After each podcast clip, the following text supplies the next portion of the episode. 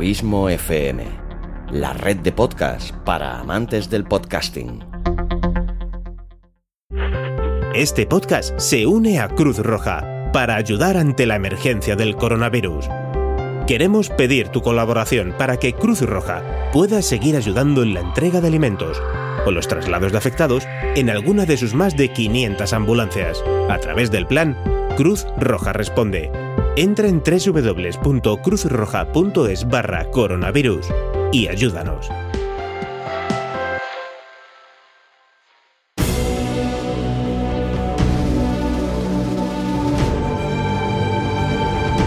Una producción de Abismo FM y Lorincisus, creada para todos aquellos que quieren disfrutar de su tiempo libre escuchando grandes historias.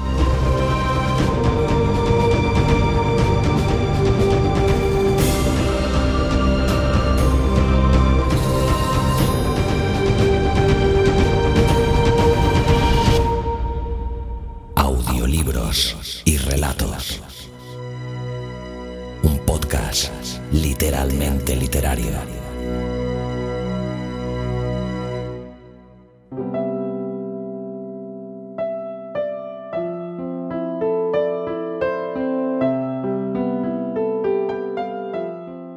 Hola, bienvenida, bienvenido un día más a Audiolibros y Relatos.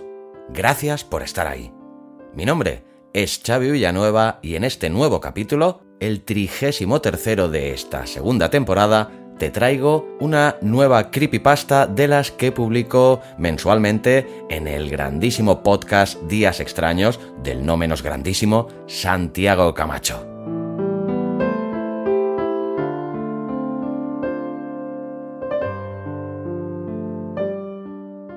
Si en el anterior capítulo dedicado a las creepypasta te hablaba de algo tan común como son las supersticiones, en este programa de hoy te voy a narrar una historia que cuenta una sensación muy común. ¿Alguna vez has sentido la sensación de que alguien o algo te seguía?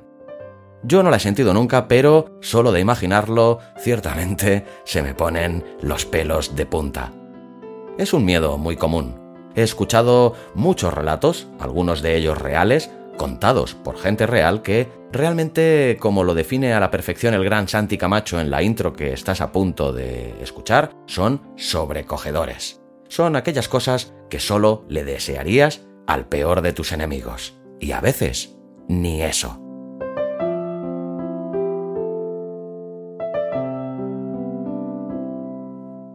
En los últimos capítulos de audiolibros y relatos, tanto Luis Carballés como yo ya te hemos comentado que si eres escritor y tienes un libro de relatos, publicado o no, y te interesaría que tus relatos salieran en formato audio en este podcast, o conoces a algún escritor que pudiera estar interesado, ponte en contacto conmigo escribiéndome a contacto arroba abismofm.com y exploraremos dicha opción a ver si es viable. A ver si entre todos hacemos crecer este nuevo formato de literatura en audio. Hay que hacer crecer la cultura y la literatura como sea, y yo estaré muy orgulloso de colaborar en ello en la medida de mis posibilidades. Y antes de dejarte con Santi para que te haga una breve presentación del capítulo que vas a escuchar hoy, quiero recordarte o decirte si no habías escuchado los capítulos anteriores que recientemente ha nacido una nueva red social que yo personalmente que ya la he probado y llevo días interrelacionándome con ella, te la recomiendo muchísimo, ya que es una red social que huye de lo que son las cosas negativas que pueden tener las otras redes sociales, como son esos algoritmos de inteligencia artificial que controlan todos y cada uno de tus movimientos y eligen ellos por ti cuáles son los contenidos que te van a llegar y a quién van a hacer llegar tus contenidos, además de que esta nueva red social se autodefine como una red social ética y con un diseño ciertamente innovador y muy bonito. Si no la has probado todavía, te la recomiendo. Y su nombre es Lounge. L-A-U-N-C-H-Y-O-O. Recuérdalo, Lounge. Y únete a ella. Te lo recomiendo. Ahora sí, te dejo ya con el gran Santiago Camacho que te va a presentar la creepypasta de hoy. Te espero aquí como siempre la semana que viene.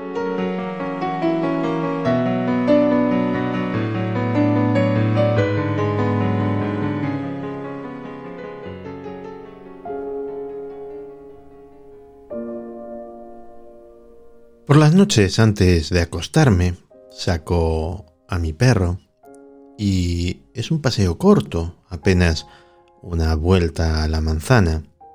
Y aún así es sobrecogedor. Es sobrecogedor el silencio, la soledad. Pero habría una cosa que podría hacer pasar esa sensación de sobrecogedora a directamente aterradora. Y esa cosa, esa circunstancia, sería notar que en ese silencio absoluto, en esa soledad abrumadora, alguien te está siguiendo. Y de alguien que te sigue es de lo que trata el creepypasta que nos trae esta semana Xavi Villanueva.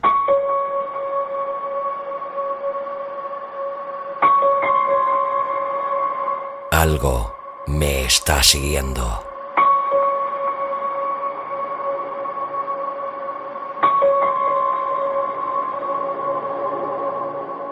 Mi nombre es Luis. Soy un soldado de 19 años. Recuerdo el día en el que nos informaron sobre un cuerpo sin vida que habían hallado en una montaña cercana. Asistimos a la llamada como siempre. Ojalá no hubiera ido. Ese cadáver no tenía nada de especial, de hecho. Tenía graves quemaduras, por no decir que estaba casi carbonizado, pero no sabíamos qué las había causado. Estuve en contacto con el cuerpo unas tres horas completas hasta que se lo llevaron. Recuerdo que durante ese lapso de tiempo me sentía extraño, cambiado, pero no le di importancia y luego seguí con mi vida.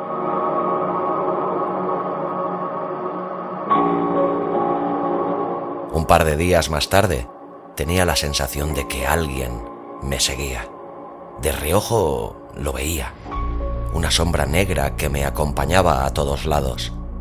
Siempre estaba al fondo. Decidí no darle importancia.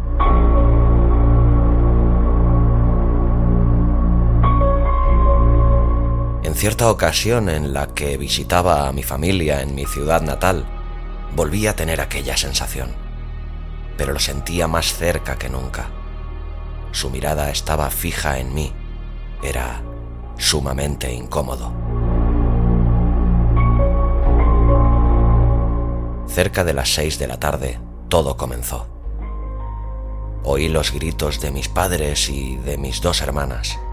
Bajé apresurado, dispuesto a enfrentarme a cualquier intruso, horrorizado ante el sonido de las puñaladas. Pero no encontré a una persona.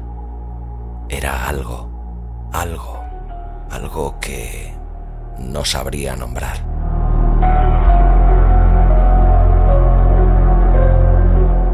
Era como una especie de espectro, con la cabeza pequeña y blanca, que andaba a cuatro patas a pesar de su cuerpo humano. Entré en pánico y corrí a mi habitación, y como un niño pequeño me lancé a mi cama, me envolví entre las sábanas y me hice el dormido después de notar que no era un sueño del que despertar.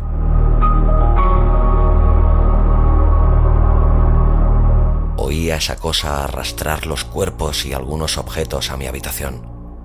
Para cuando sentí que el ambiente estaba seguro, me di la vuelta y observé la escena que me había dejado. Mis familiares estaban sentados en sillas frente a mí y en el suelo un mensaje escrito con su sangre. Sé que estás despierto. Ya llegará tu hora.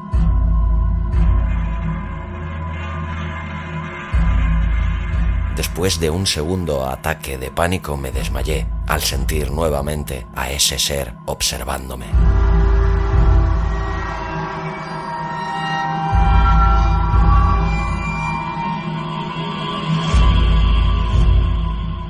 No fui al funeral de mis familiares. Corté todo el contacto con mis tíos y sobrinos y prácticamente huí ocultándome de ellos.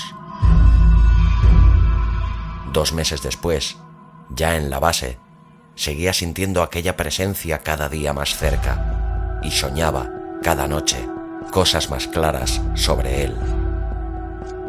Pero Después de uno de estos sueños, desperté con aquel ser frente a mí, mirándome fijamente.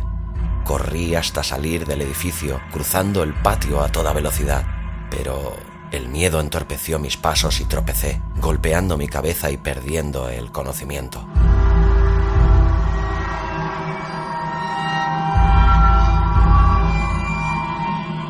Al despertar de nuevo, estaba amordazado.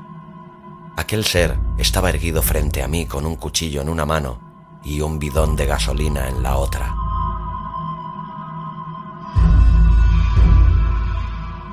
Cuando clavó el cuchillo, no hice más que gritar. Grité y grité una y otra vez tras cada puñalada, pero nadie me escuchó.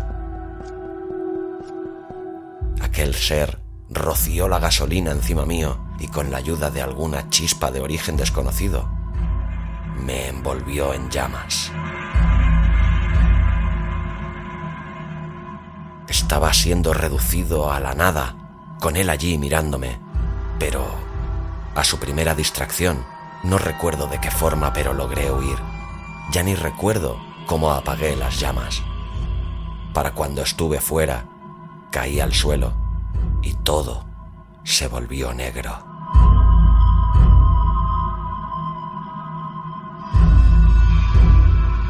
Tiempo después, desperté en donde estoy ahora, en el hospital. Tengo quemaduras de segundo y tercer grado por todo el cuerpo, pero la atención es buena y tengo altas probabilidades de curarme.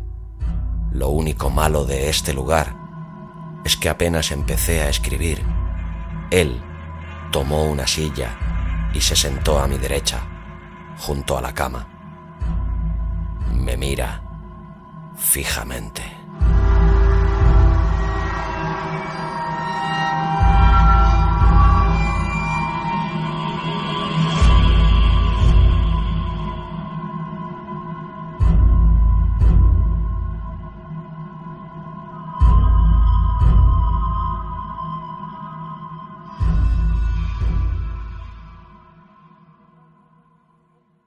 Si te ha gustado el relato, ayúdanos a hacer crecer este proyecto compartiéndolo en tus redes sociales o dejándonos un comentario tanto en el propio podcast como en su correspondiente artículo en la web abismofm.com.